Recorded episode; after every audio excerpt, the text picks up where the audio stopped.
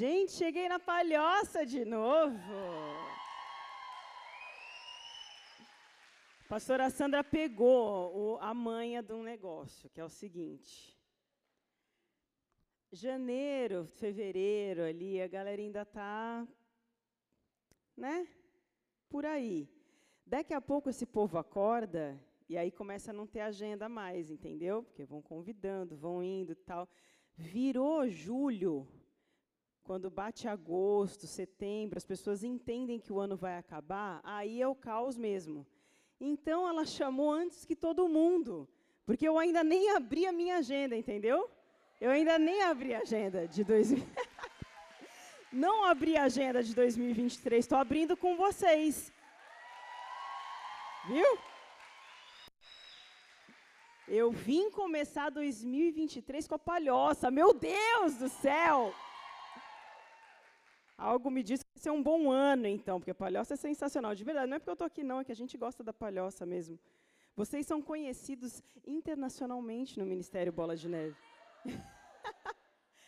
Esses dias estava com a pastora Priscila e ela falou: Ah, um dia eu tenho que ir na palhoça. Eu falei, mas por que você... Porque eles ficam me mandando mensagem para eu ir lá. Meu Deus, vocês estão assim na boca do povo, gente. Então, para mim, que é uma honra começar 2023 com vocês. Antes de abrir a palhoça é tão ousada que antes de abrir a agenda já estou aqui. Tá tudo certo. Minha secretária falou: Mas que agenda é essa que você tem na palhoça que nem eu sabia? Eu falei: Pois é, fechei assim num dia que acho que estava feliz, animada no sol. Falei: ah, Vou na palhoça. O que está fazendo sexta-noite? Não sei, vou para a palhoça. Vamos. Bom que não está trânsito para sair de Floripa na sexta-noite. A gente vai mesmo. E viemos bem, graças a Deus. Estou muito, muito feliz mesmo.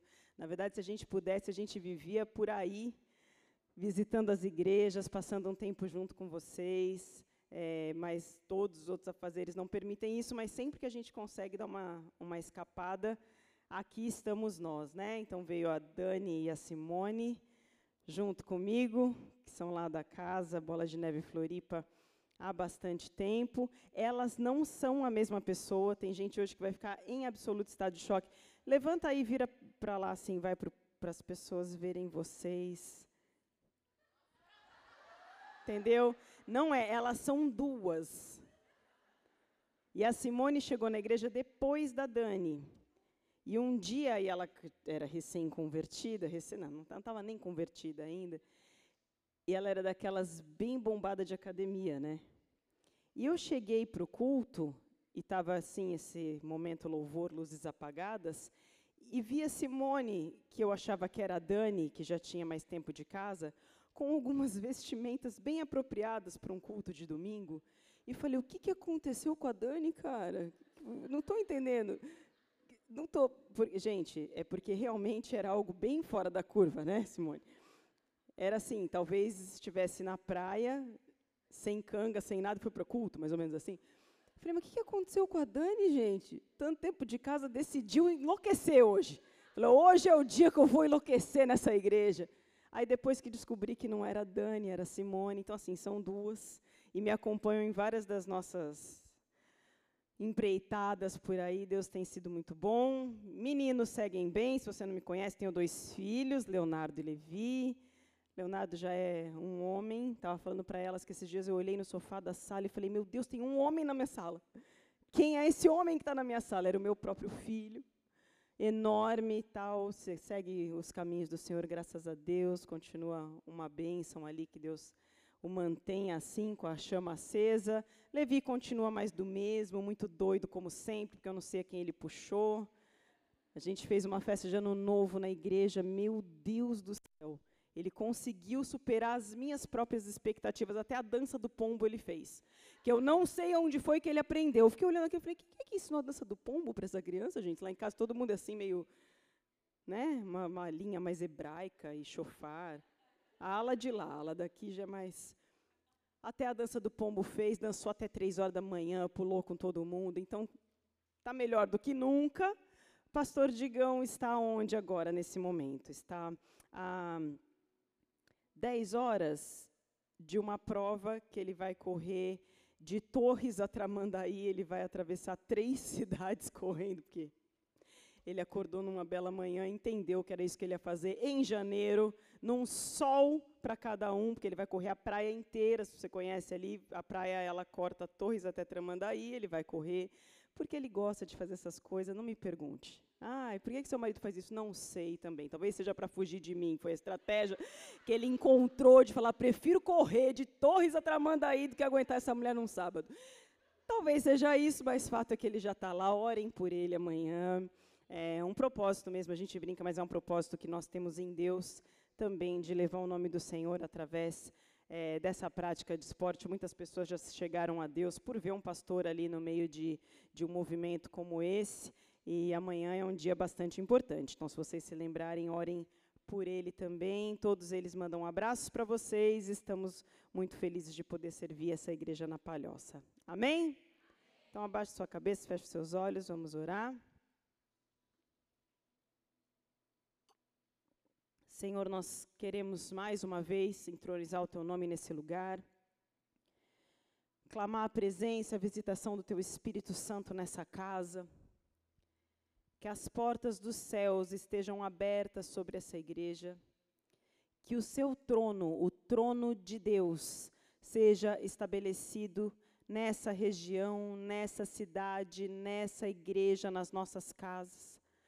Nós pedimos agora, vem Espírito Santo de Deus, nós damos abertura, nós abrimos espaço para que o Senhor se manifeste, para que a palavra que vai ser pregada aqui nessa noite, ela possa ser viva, eficaz, verdadeira, que ela alcance os corações de maneira sobrenatural, nós clamamos já agora a Ti, Pai, que todas as barreiras espirituais, emocionais, tudo aquilo que nos impede de nos achegarmos 100% a Ti, possa agora cair por terra diante do Rei dos Reis e Senhor dos Senhores.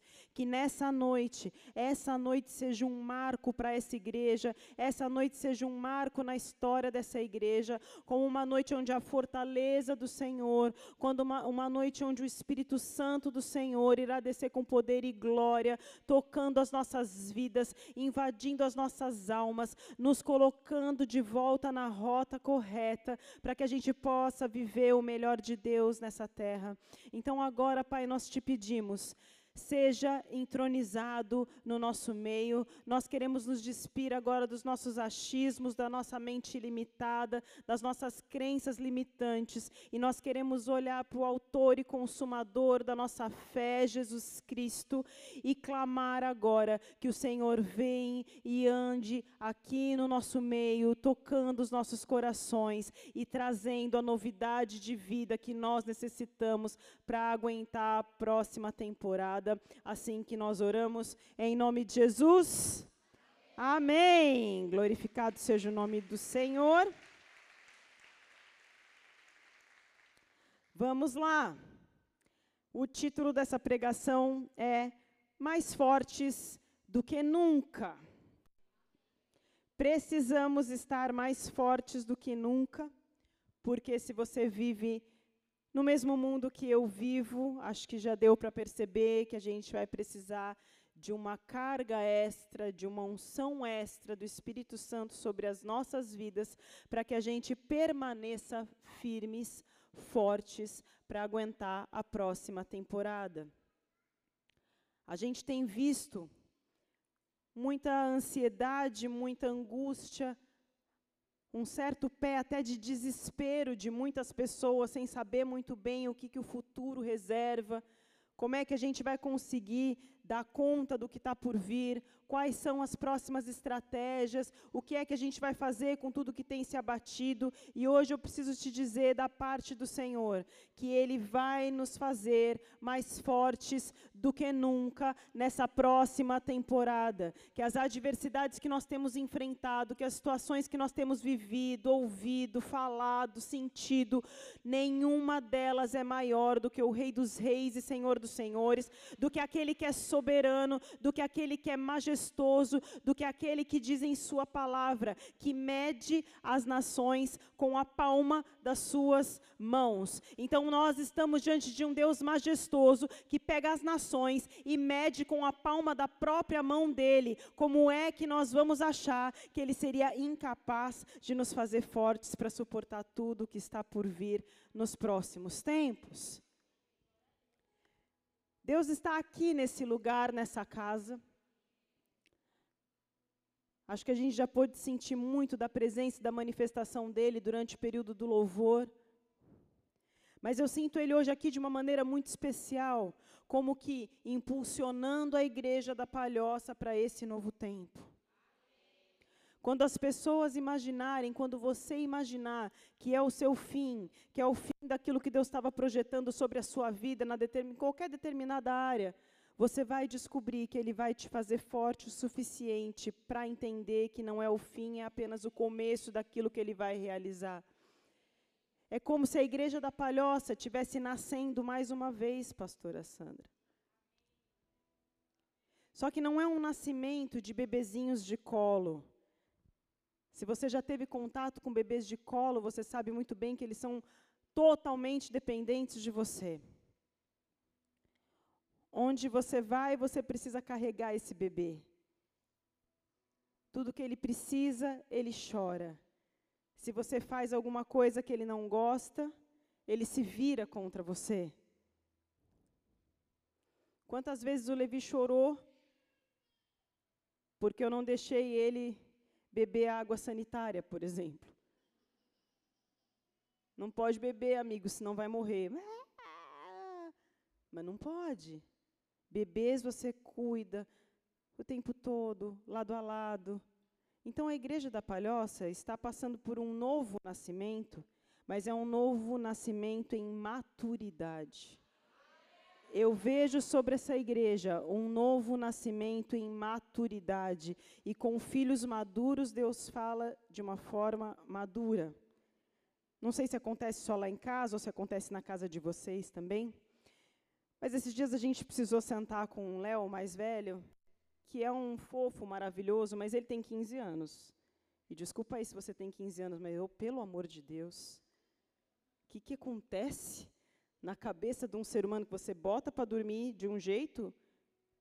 A hora que abre a porta, sai uma outra pessoa e fala: O que, que aconteceu da meia-noite ao meio-dia? que saiu virado dessa cama, não dormiu? Não, dormiu, mas parece que alguma coisa virou lá dentro. Mas ele é tranquilo, ele é bonzinho, mas não deixa de, de ser um adolescente. E a gente estava sentado na mesa lá de casa, fazendo um pequeno alinhamento, que eu achei que eu nunca faria na vida, porque eu achava tão horrível minha mãe fazer isso. Mas a gente, uma hora você abre a sua boca e sai a sua mãe de você. Por mais que você não queira, não há, não há meios. E o alinhamento era aquele básico, né? Está de férias, porque tem que lavar a louça, porque tem que não sei o quê. É aquele papo que toda mãe conhece. E falando, falando, falando, eis que ele solta a seguinte frase. Às vezes eu acho que vocês protegem mais o Levi do que eu.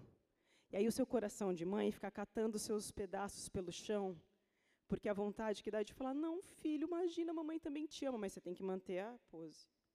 Você mantém a postura e fala: não é, a questão não é essa, o ponto não é esse, mas eu não vou cobrar de uma criança imatura o posicionamento de um filho maduro. Então, Deus não vai cobrar de bebês, de pessoas imaturas, um posicionamento que Ele espera de filhos maduros. Então, igreja, bola de neve e palhoça, vocês estão nascendo para um tempo de maturidade e a maturidade é incrível, ela é maravilhosa, ela é necessária e ela precisa acontecer para que as estacas dessa igreja sejam cada vez mais firmadas, mais firmes nessa região, para que novas vidas possam se chegar, para que aí sim os filhos maduros cuidem dos bebês, mas a gente precisa entender também que Deus vai começar a ter uma outra ótica e um outro nível de cobrança. Você não cobra de um bebê que ele faça comida, que ele arrume a cama. O que, que você espera dele? Que ele suje mesmo a roupa, que ele te dê mesmo muito trabalho. Mas de um filho mais maduro, você cobra determinadas coisas que já fazem parte do crescimento dele. E é necessário que isso aconteça, é preciso que isso aconteça. Então, o que eu e você precisamos entender que quando Deus derrama uma unção de maturidade sobre uma igreja, é que talvez você vai esperar, ai, vem aqui no meu colinho, não chora, neném quando na verdade você vai receber uma coisa muito diferente disso. E não é ruim, é muito bom, porque Deus está te preparando para que você seja 100% tudo o que Ele projetou para que você seja. Então, tem coisas que vão doer, tem momentos que você vai se sentir em que transição que eu estou, quem sou eu, não sou mais um bebê, em que posição que agora essa igreja se encontra, mas eu preciso te dizer que quando você passa pelo processo de amadurecimento, nem tudo te aflige mais, já não são qualquer palavras que te falam ou que dizem ao seu respeito, que fazem com que o seu coração estremeça e você se sinta completamente derrotada. Muito pelo contrário, você começa a enxergar as coisas por um outro lado. E quem é maduro sabe a sua identidade. Quem é maduro sabe quem é. Quem é maduro não se deixa levar pelo que os outros estão falando. Hoje eu e você estamos recebendo uma unção de maturidade, a ponto da sua identidade ser restaurada. Não é qualquer coisa que falam ao seu respeito que você leva em consideração. Você se preocupa com aquilo que Deus está dizendo a respeito de você. E passar por maturidade significa que nós vamos nos tornar mais fortes. Porque você já não é mais tão frágil, você já não se deixa levar por qualquer situação. Férias são coisas muito legais, porque crianças em férias escolares, elas estão de férias, a gente não. Nunca, em nenhum momento. O tempo todo. Eu nunca vi as pessoas têm fome. Gente, seus filhos têm fome? Meus filhos têm fome, eles comem o dia inteiro tudo. Tudo que eles veem. Não sei se fica sem ter o que fazer, vai comendo. Então, o tempo inteiro você está fazendo coisas, trabalhando, e o, e o, trabalho mesmo também não para. Então, estou aqui trabalhando home office, cuidando das crianças, fazendo aquela coisa toda. E um dia Levi caiu na escada, subindo para se trocar. Um tombo ridículo, porque geralmente é assim. Mas ele cortou o braço, é, numa profundidade interessante. E, bom, fiquei observando aquilo, falei, não sei se tem que dar ponto, se não tem já prevendo o caos do ponto que ia ter que dar. Se você não sabe, Levi tem um grau de autismo, então tudo é um pouco além do que, do que você possa imaginar. Só comecei a ver que estava também fazendo um roxo em volta, aquela história, quer saber, vamos levar no, no médico para entender o que está acontecendo, e aí vai ali, que faz raio-x, que vê se tem que dar ponto, e graças a Deus não tinha que dar ponto, e faz o raio-x para ver como é que está o braço, e aí não tinha nada no braço também, glorificado seja o nome do Senhor, e o médico falou assim, mas é bom, que bom que você trouxe, porque na idade dele é como se o galho da árvore fosse bem verde, e aí você dobra o galho no meio e fica aquela marca branquinha. Quando você vai crescendo, vai amadurecendo, o galho já fica marrom, você quebra ele no meio mesmo, ele se parte em dois. Então tem que trazer a criança pequena quando se machuca assim, porque pode ter feito só uma marquinha ali, mas essa marquinha importa muito para o crescimento dele. Enfim, explicou uma série de, de coisas. E ali eu fui entendendo né, as diferenças de quando você é maduro para quando você é ainda imaturo. Quando você é maduro, e aí ele falava isso, o, galho, né, o osso de quem é mais maduro, ele é muito mais resistente. Então, uma queda dessa não, nem machucaria, não faria nada. Então, a maturidade ela é importante por isso. Não é qualquer coisa que te machuca, não é qualquer queda que faz com que você tenha que sair sendo suturado por alguém, não é qualquer rasteira que você toma na vida que é capaz de te derrubar para sempre. Então, a maturidade está vindo sobre mim e sobre você, a ponto de você conseguir ser forte para a próxima temporada. E ele ainda me faz passar a maior vergonha da vida esse dia, era um médico um pouquinho mais, mais velho, e aí quando a gente foi indo embora, ele foi falando assim né, para o Levi, é, é, que bom que não foi nada, né? Levi fez ali um curativo e falou, tchau, filho, pode ir embora. Ele olhou para mim e falou, esse é meu pai? Falei, ah, vai, depois a gente conversa sobre isso, vamos embora, vamos embora. Não, mas me chamando de filho, porque é tudo muito literal também, né? Pode, pode ir, filho. Esse cara aqui é meu pai? Agora que você vai me revelar um negócio desse, mãe, pelo amor de Deus. De outro momento, não. Então, quando Deus vai tratando a gente enquanto filhos maduros, é porque Ele entende também que Ele pode depositar sobre nós coisas muito maiores. Quando você atinge a maturidade, você começa a conquistar coisas na sua vida pessoal. Quando uma igreja atinge a maturidade espiritual, Deus também derrama mais, mais, mais, mais, mais. E é isso que eu estou vendo acontecer com essa igreja. Vocês estão nascendo para um tempo de maturidade, um tempo onde o trabalho aumenta, as responsabilidades aumentam, mas também as recompensas do Senhor e os céus abertos sobre vocês aumentam na mesma intensidade. E aí eu quero que você abra sua Bíblia em Apocalipse 2, porque quando você amadurece, a gente lê Apocalipse no culto de mulheres. Apocalipse 2, versículo 12. Hoje a gente vai aprender um segredo em Deus para sermos mais fortes do que nunca. Apocalipse 2, versículo 12, diz assim: Ao anjo da igreja em Pérgamo, escreve: Estas coisas diz aquele que tem a espada afiada de dois gumes. Conheço o lugar que habitas, onde está o trono de Satanás, e que conservas o meu nome e não negaste a minha fé. Ainda nos dias de Antipas, minha testemunha, meu fiel, o qual foi morto entre vós, onde Satanás habita. Tenho, todavia, contra ti algumas coisas, pois que tem aí os que sustentam a doutrina de Balaão, o qual ensinava a Balaque a armar ciladas diante dos filhos de Israel para comerem coisas sacrificadas aos ídolos e praticarem a prostituição. Outros sim também tu tens, o que da mesma forma sustentam a doutrina dos nicolaítas. Portanto, arrepende-te, senão venho a ti sem demora contra eles, pelejarei com a espada da minha boca até aí. Deixa eu explicar isso para vocês. Se você não tem ideia do que a gente está falando, nós estamos falando da, das cartas às igrejas de Apocalipse, eram sete igrejas, cada uma delas recebeu uma carta. Nós estamos falando da, da cidade de Pérgamo, a igreja de Pérgamo. O que, que a gente tem que entender sobre essa cidade? Ela era o centro cultural e político da época.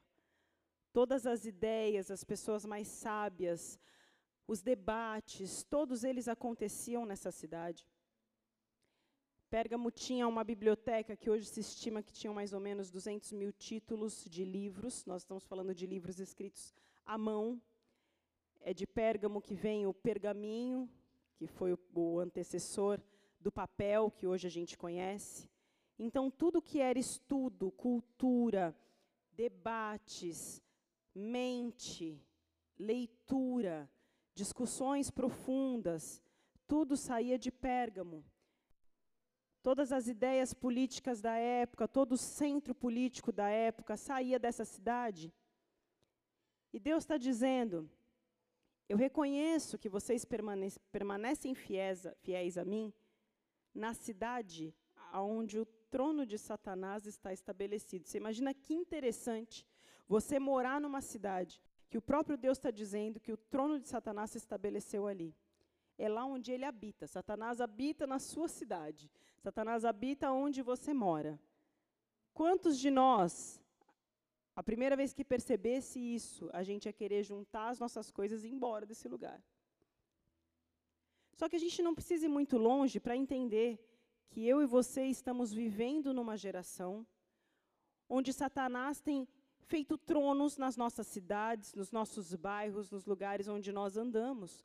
É só você parar para pensar e ver as notícias e entender como tem aumentado o número de muita violência, como tem aumentado o número de muitas situações difíceis. Satanás tem tido liberdade para estabelecer o trono dele em diversas regiões do nosso país. E a pergunta que Deus nos faz hoje: quem é que vai permanecer fiel a mim, mesmo em lugares onde o trono de Satanás tem sido implantado?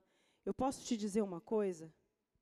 Nós fomos chamados, nesse novo tempo de maturidade, a sermos mais fortes do que nunca, para que juntos, como exército de Cristo, participantes do corpo de Cristo, a gente possa em unidade destronar Satanás das regiões onde nós estamos. E hoje Deus está olhando para mim para você e falando com quantas filhas maduras eu posso contar na próxima temporada para que isso seja uma verdade onde nós moramos, onde nós habitamos.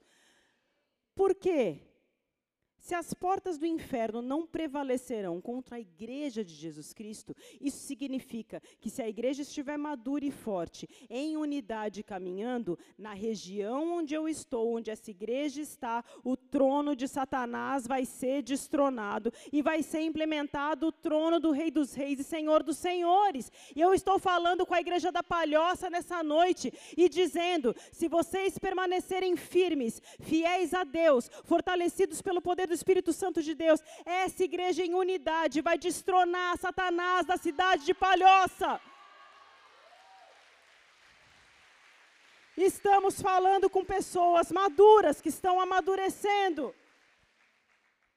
O inferno não pode prevalecer quando uma igreja se posiciona em unidade, entende o seu real papel, aquilo que veio fazer nessa terra, que não é choramingar os seus problemas apenas, mas é erguer as mangas e trabalhar em prol do reino alcançar famílias, provocar mudanças, levar é, saciedade onde as pessoas têm fome, levar amor onde as pessoas não têm amor, levar salvação onde as pessoas não sabem nem o que significa isso. É para isso que hoje o Espírito Santo de Deus está nos invadindo, está invadindo essa igreja, está invadindo os nossos corações, para te soprar um novo fôlego de vida e falar: agora com o amadurecimento verdadeiro, eu conto contigo como igreja, para que juntos a gente possa destronar Satanás de palhoça, não existe mais como ele habitar numa região onde a igreja do Senhor Jesus Cristo se posiciona em fé, em fortaleza em Deus e fala: aqui é lugar santo, aqui é lugar onde Deus será entronizado, onde o trono dele será estabelecido.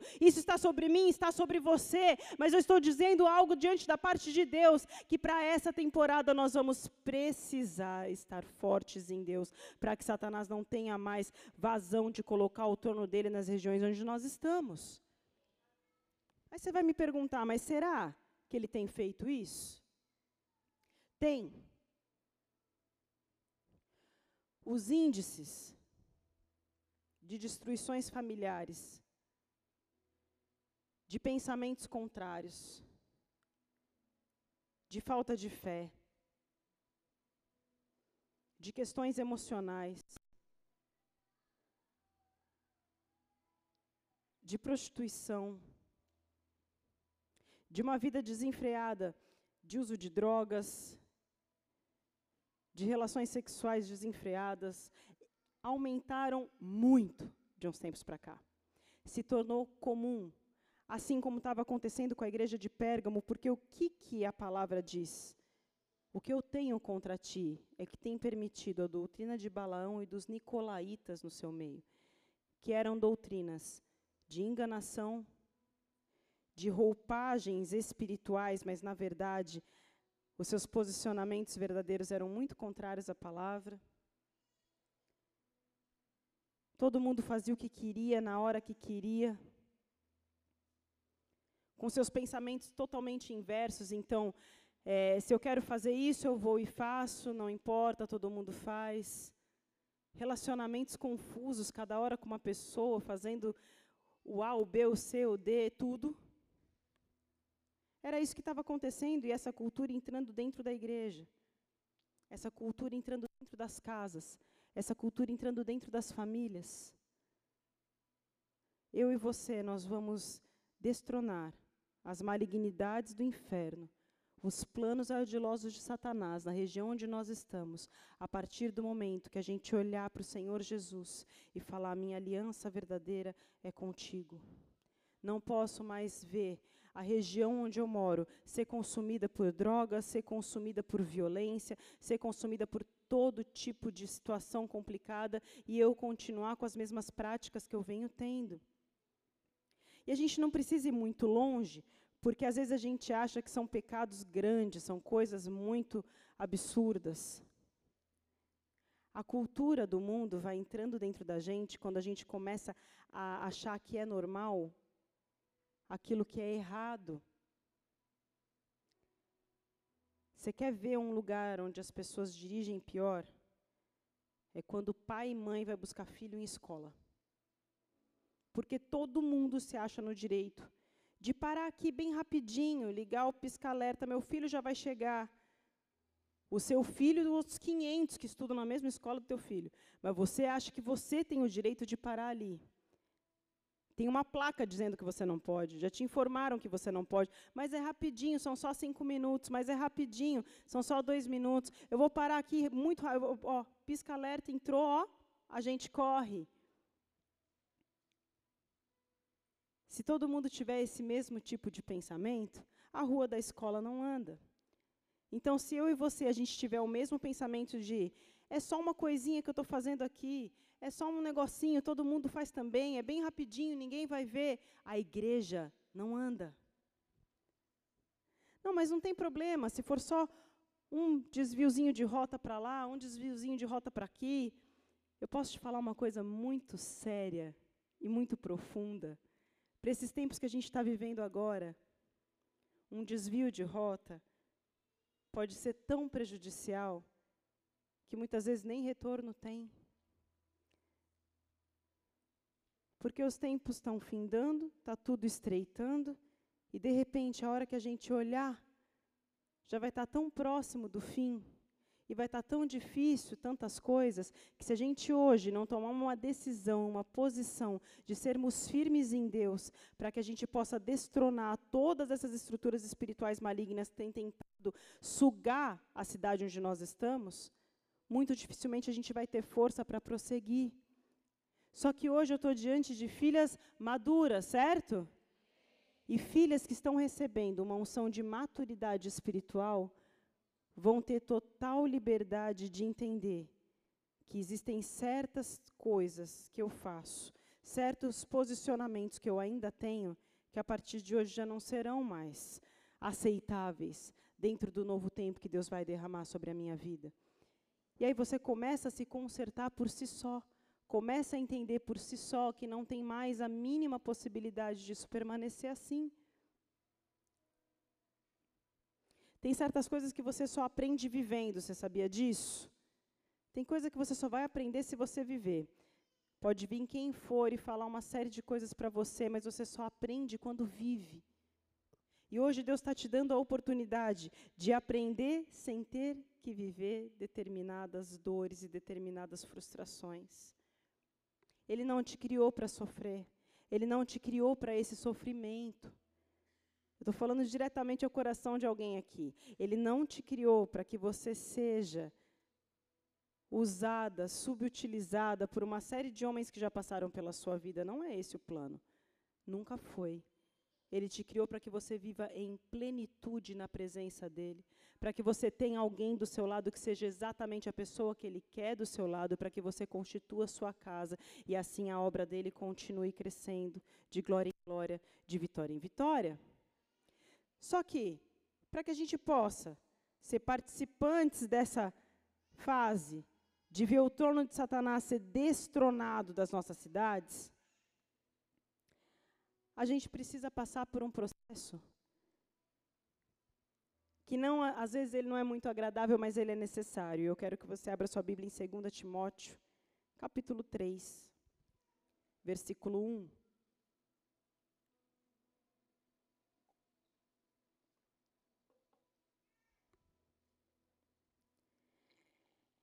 Segunda Timóteo 3, 1, diz assim, Sabe, porém, isto, nos últimos dias sobrevirão tempos difíceis, pois os homens serão egoístas, avarentos, jactanciosos, arrogantes, blasfemadores, desobedientes aos pais, ingratos, irreverentes, desafeiçoados, implacáveis, caluniadores, sem domínio de si, cruéis, inimigos do bem, traidores, atrevidos, enfatuados, mais amigos dos prazeres que amigos de Deus, tendo forma de piedade, negando-lhe, entretanto, o poder, foge também destes. Você acha que a gente está vivendo os últimos dias ou não? As pessoas estão egoístas, pensando só em si mesmos. As pessoas estão ingratas, têm blasfemado, têm vivido do jeito que elas imaginam que deveria viver. Só que eu preciso te contar que essa é uma carta que está sendo escrita para a igreja, para que aquela igreja pudesse estar atenta sobre os últimos dias. E de tudo que está falando aqui, a gente vai focar em desobedientes aos pais. Essa palavra desobediente, no grego, no original dela, ela significa alguém que é incontrolável, incapaz de ser conduzido, incapaz de ser liderado, que não aceita direções, que vive para o seu próprio bem. E a palavra paz, nesse mesmo original grego, significa alguém que foi destinado a cuidar de uma pessoa, seja no âmbito físico, seja no âmbito espiritual. Se eu e você nós quisermos avançar em maturidade em Deus, se a gente quiser de fato ver que o trono de Satanás ser desfeito na cidade onde nós estamos, e a igreja de Cristo avançar e estabelecer Jesus Cristo numa terra, a gente vai precisar entender que não dá para ter práticas de desobediência aos pais dentro do nosso coração. E a gente está vivendo uma geração onde a desobediência, onde pessoas que são incontroláveis, incapazes de serem lideradas, incapazes de receber uma orientação, uma direção, seja dos seus pais biológicos ou daqueles que Deus colocou espiritualmente para cuidar da sua vida, tem crescido de uma forma que chega a assustar a gente que já está há 20 anos fazendo isso aqui que eu estou fazendo com vocês. Hoje em dia se ensina em diversas vertentes de escolas, desde crianças pequenas, passando pelos adolescentes, ah, você tem a sua própria opinião, o seu pai precisa te tratar de igual para igual, o que você quiser ser, você vai ser, o que você quiser fazer, você vai fazer. Ensina-se a ser desobediente aos pais. Ensina essa pessoa entender que ninguém vai me liderar, ninguém vai ter domínio sobre mim. Eu tenho a minha opinião, eu sei as coisas. E quantos de nós com medo dessa doutrina? Agora presta atenção aqui. Você acha mesmo que o teu Deus, aquele que te criou, que te formou, que é majestoso, ele perde para a doutrina humana? ele perde para a doutrina pagã ou a doutrina dele é muito mais poderosa, muito mais eficaz, muito mais restauradora. É esse Deus que eu e você a gente serve. Eu entendo o desespero de quase todas nós que somos mães, que às vezes fala: "Meu Deus, olha só como é que está acontecendo, para onde o mundo está arrumando, porque estão doutrinando não sei aonde, nossos filhos estão sendo doutrinados em tal lugar". Eu sei, eu estou vendo, eu também recebo diversos relatos, mas eu me recuso a acreditar que o meu Deus é mais fraco do que essas doutrinas que estão sendo pregadas aí. Se os meus filhos estiverem cheios do Espírito Santo, sendo doutrinados por uma família que quer realmente colocar a doutrina de Cristo neles, o maligno não vai tocar. É atrás disso que eu estou nesse tempo, é atrás disso que o Espírito Santo está nesse tempo. De mulheres que vão olhar e falar: ah, pode ter a doutrina lá fora, pode estar tentando entrar o paganismo dentro da minha casa, podem estar tentando colocar um monte de coisa na cabeça dos meus filhos, mas eu sei o Deus que eu sirvo e sei que Ele é poderoso para fazer infinitamente mais. E nos meus filhos, essa doutrina não toca, esse paganismo não toca, porque eles são lavados e remidos pelo sangue do Cordeiro. Eu profetizo sobre as crianças dessa igreja, sobre os adolescentes dessa igreja, que vocês serão doutrinados na doutrina de Cristo e o maligno não lhes toca.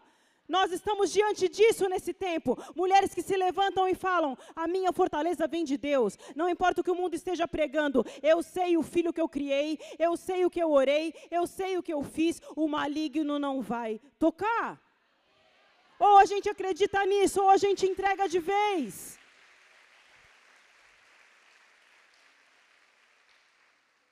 Serão perfeitos? Não serão. Eu te digo que tem coisa que filho da gente vive que eles vão ter que viver. Para entender realmente algumas coisas, por mais que doa na gente. Tem coisa que a gente não quer, que dói realmente.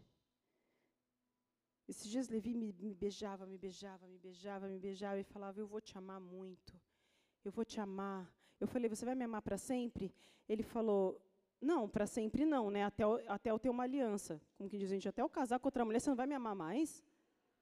Onde é que está escrito que você não pode amar sua mãe? Ele falou, não, porque hoje eu amo você. Mas aí o dia, porque ele sabe que ele, ele ai, Jesus, cada um de um jeito, né? Enquanto Leonardo dessa paz, Levi já pergunta assim, mas quando eu namorar, eu beijo, né? É, vamos ver, vamos conversar lá no namoro lá. Aí, como ele não estava entendendo direito esse negócio, falou, ó, tem que ter aliança para beijar. Aí ele, beleza. Então, quando ele tiver uma aliança, não vai mais me amar, gente. Estou preparada para isso. Como assim? Além da bonita, chegar chegando. Levar o meu filho embora. Ele não vai mais me amar? Falei, não, senhor.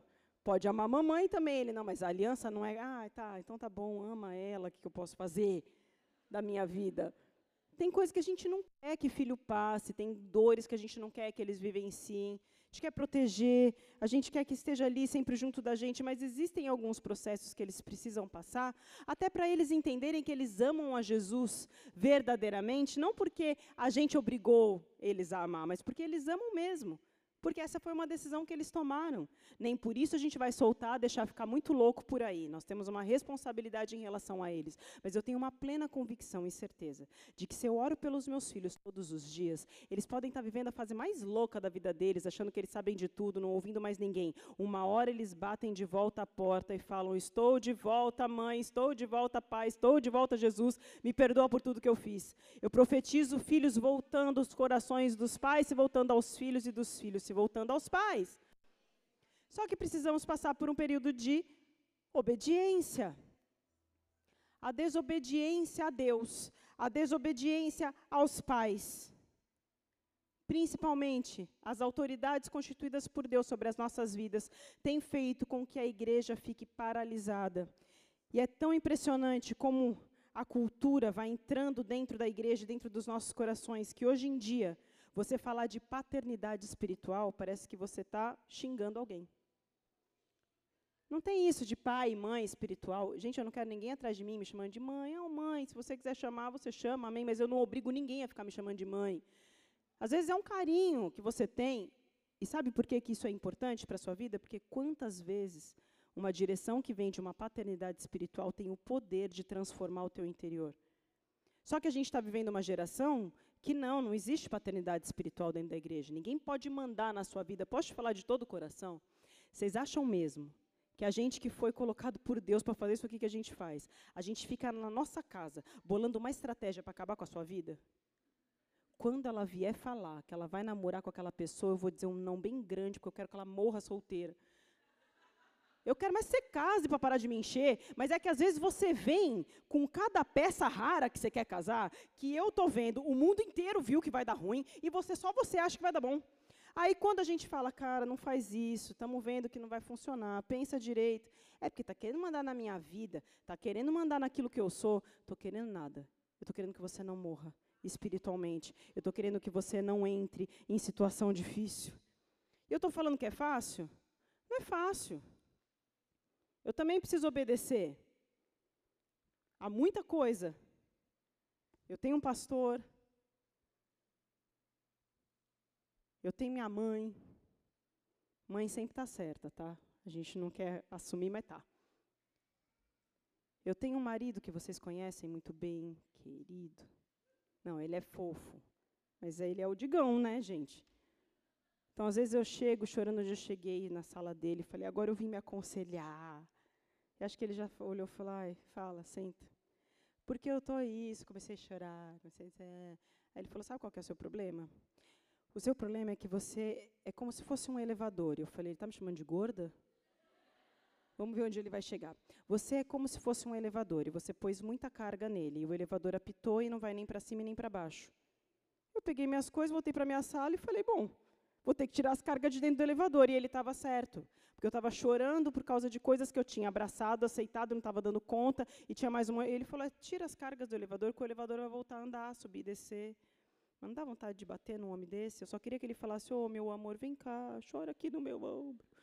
Não é o perfil, nunca, nunca será, graças a Deus, porque é por isso que eu, que, eu, que eu vou na vida, porque não tem outra opção, entendeu? Ou ele começa a falar da origem de Moisés, de Daniel e Jeremias. Quando ele está em Jeremias, eu já não entendi mais nada e falo, ai, ai, que bom, já me curei, já estou me sentindo ótimo. Vou ficar aqui até quando? Tem louça para lavar. Aí ele fala, não, mas só mais um pouco. Porque aí quando Jeremias estava olhando não sei o quê, eu não sei onde Jeremias, eu não sei o que ele estava olhando. Eu sei que a minha louça está lá e Jeremias não lavará. Então eu já entendi, já estou curada. Estou me sentindo tão bem, me sentindo uma nova pessoa.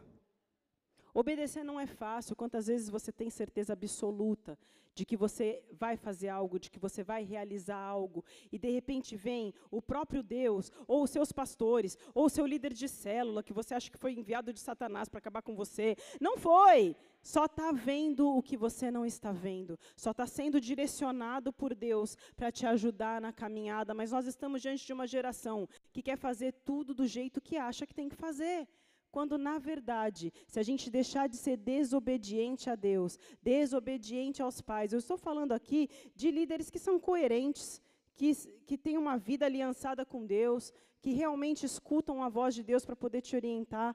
Se a partir de hoje, eu e você, a gente transformar isso dentro dos nossos corações, algo de sobrenatural vai começar a acontecer na maturidade dessa igreja. Eu já não acho mais que você está falando isso para mim porque você não gosta de mim.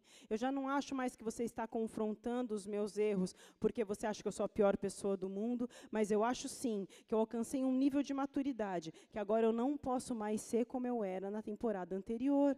Existem coisas que precisam ser transformadas dentro do meu interior. E tem coisas que alguém vai precisar te contar. A palavra diz: quem é o homem que pode reconhecer as suas próprias faltas? Ninguém. É muito difícil a gente reconhecer as nossas próprias faltas. Sempre tem alguém que é o culpado por aquilo que a gente está vivendo, por aquilo que a gente está passando. Meu sobrinho hoje já tem 18 anos, mas quando ele tinha dois para três anos, a gente estava na casa da minha mãe e ele riscou a parede da casa. E eu fui conversar com ele.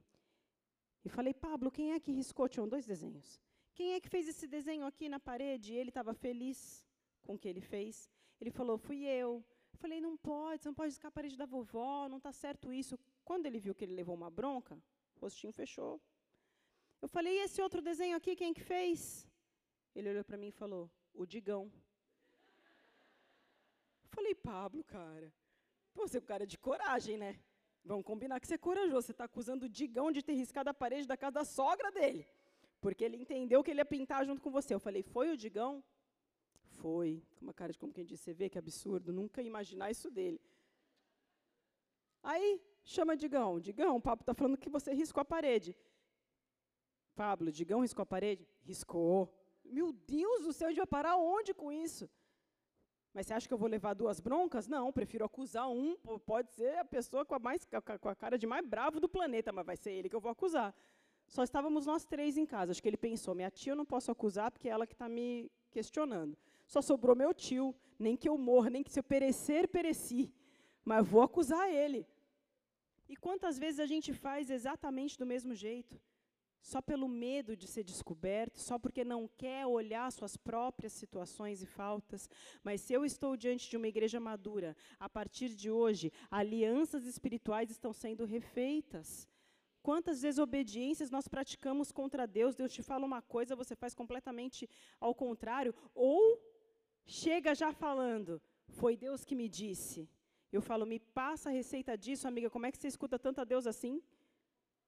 Deus que me disse para eu fazer dessa forma. Ou você recebe um direcionamento daqueles que te acompanham, dos seus líderes, mas não consegue fazer o que está sendo te pedido, porque dentro da tua cabeça você já criou uma estrutura de que eu sei o que está certo, eu sei o que eu tenho que fazer e ninguém vai me parar. Esse é um posicionamento de uma pessoa imatura. Pessoas maduras aceitam conselhos um dos outros porque elas sabem que na multidão de conselhos há sabedoria. De pessoas coerentes, de pessoas que querem o teu bem, de pessoas que querem te ver evoluir e crescer. E você precisa entender uma diferença entre ser imaturo e ser maturo nesse sentido. Teve uma vez que eu estava grávida de oito meses, com uma barriga maior do que tudo que você já viu na vida. E uma menina me ligou e falou: Eu preciso falar com você agora. Tem que ser já, porque preciso. E pastor é meio assim: a gente sempre acha que se a gente não atender vocês naquele momento, alguma coisa horrorosa vai acontecer.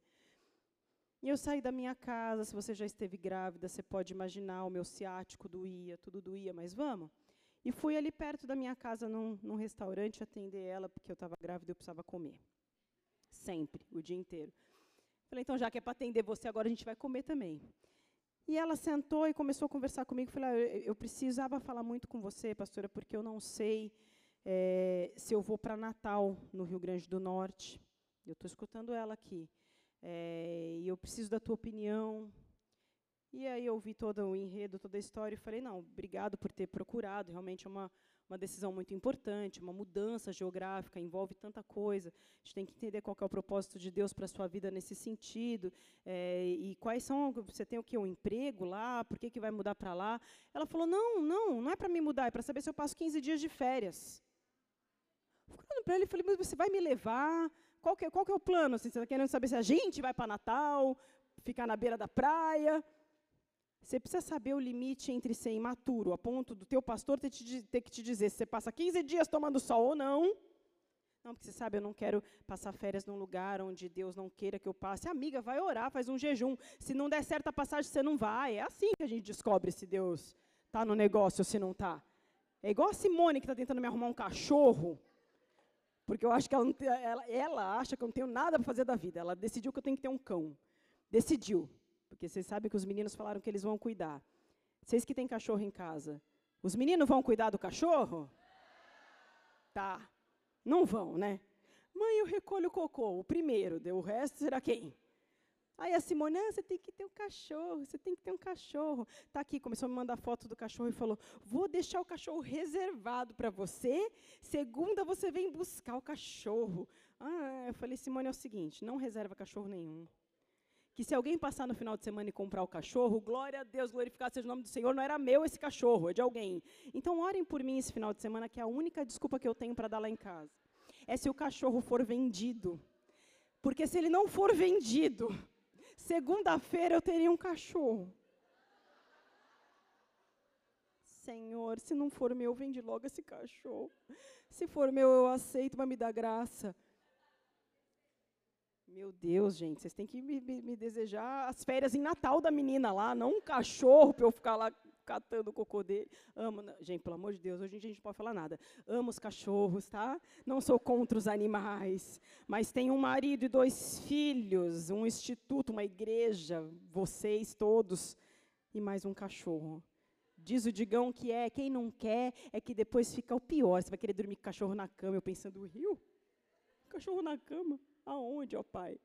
Enfim,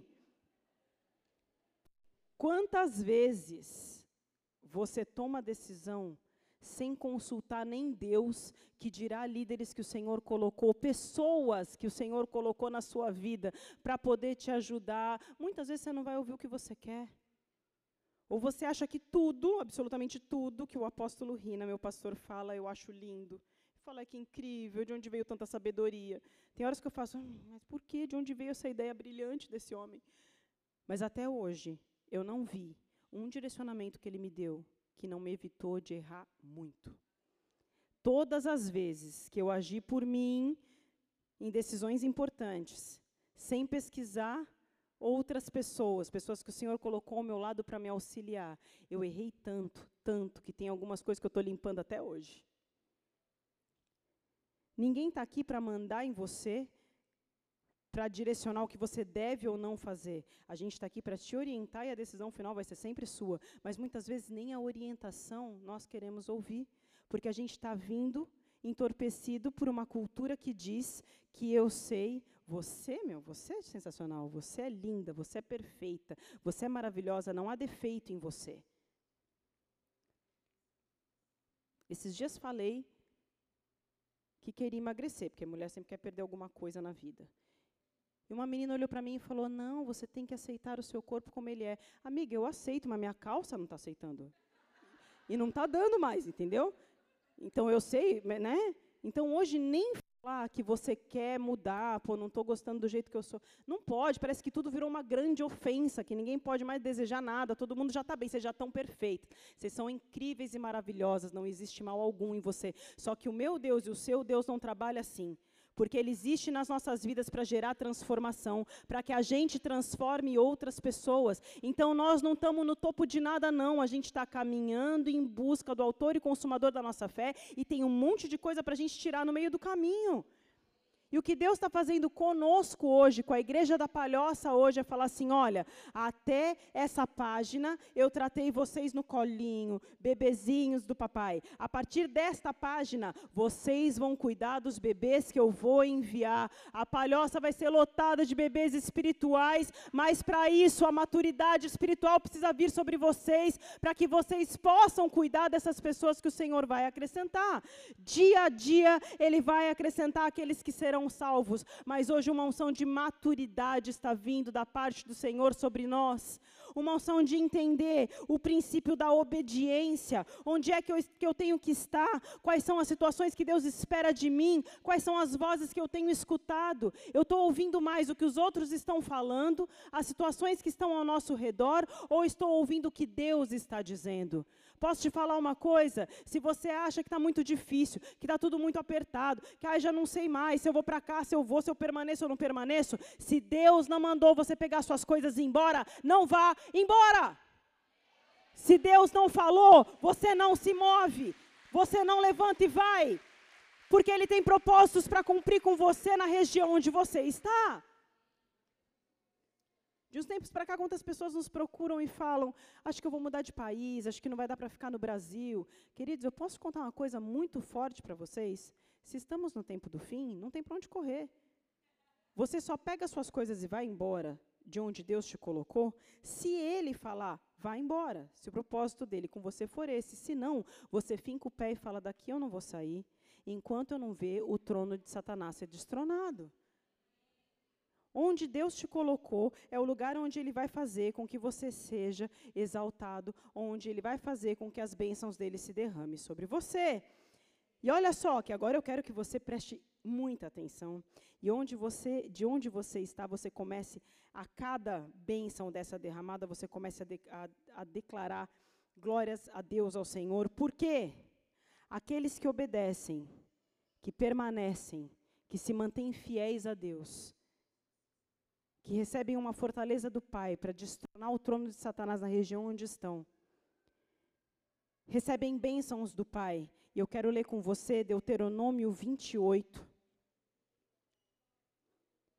E cada palavra que eu for lendo aqui, eu declaro que ela vai ser derramada sobre você, sobre sua casa,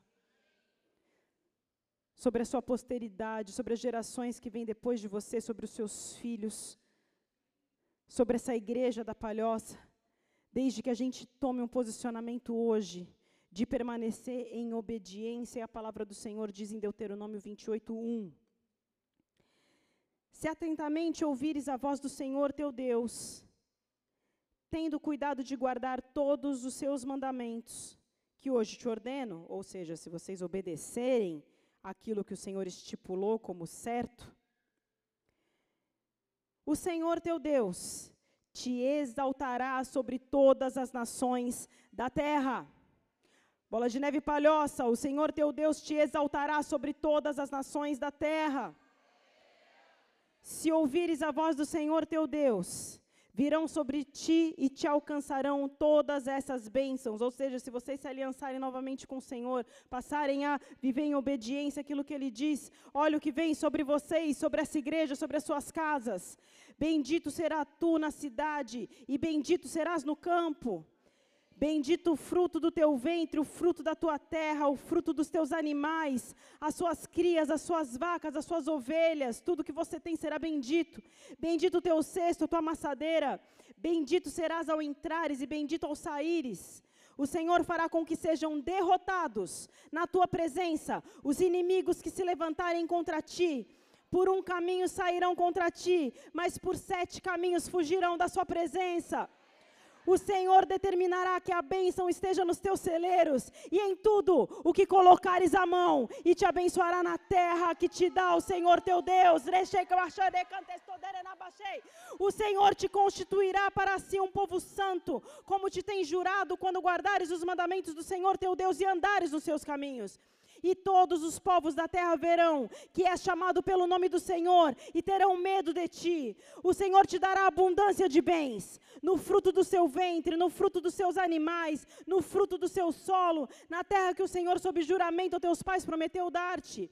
O Senhor te abrirá o seu bom tesouro, o céu para dar chuva à tua terra no seu tempo, e para abençoar toda a obra das suas mãos, e emprestarás a muita gente, porém tu não tomarás emprestado, palhoça o Senhor te porá por cabeça e não por cauda, e só estará em cima e não debaixo, se obedeceres aos mandamentos do Senhor teu Deus, que hoje te ordeno para os guardar e cumprir. Bola de neve palhoça, se hoje a obediência for a chave, se hoje a obediência for aquilo que você decide fazer, as bênçãos do Senhor estarão sobre as suas cabeças todas as bênçãos proferidas pelo Senhor na Sua palavra, para aqueles que obedecem, para aqueles que escutam os direcionamentos, para aqueles que decidem hoje, não viverem mais em desobediência e sim em obediência, virão sobre vocês. Eu declaro bola de neve palhoça, eu declaro bola de neve palhoça, Deuteronômio 28, 1 a 13, sobre essa cidade,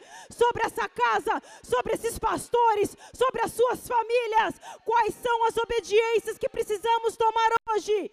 Senhor está vindo com poder e grande glória sobre esse lugar. O Espírito Santo de Deus já começa a passear no nosso meio. Nós vamos adorar o Senhor agora, enquanto nós adoramos ao Senhor.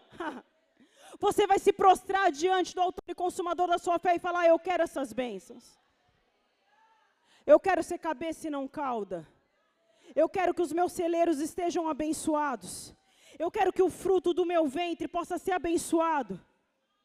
Eu quero ser exaltado no meio de todas as nações da terra. Você tem noção do que significa isso? Eu quero emprestar a muitos, mas não tomar emprestado.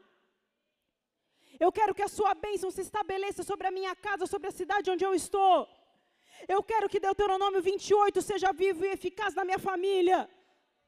Eu quero tomar posse de cada uma dessas palavras, mas eu preciso de obediência.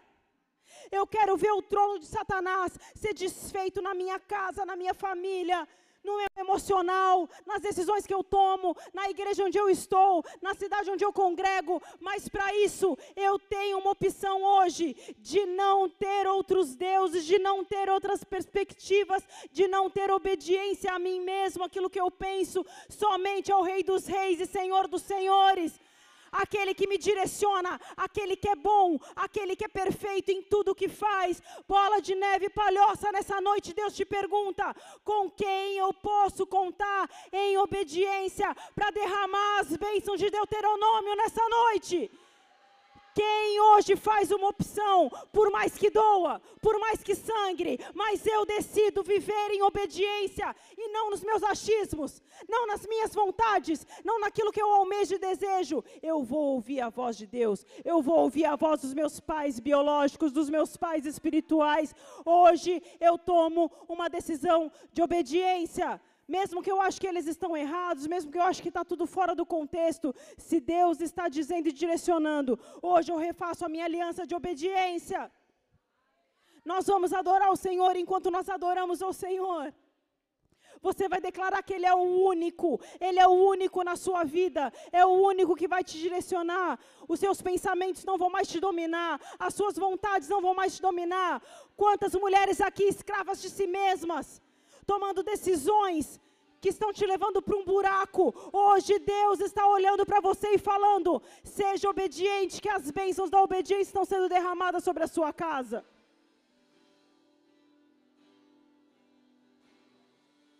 Enquanto nós adoramos ao Senhor,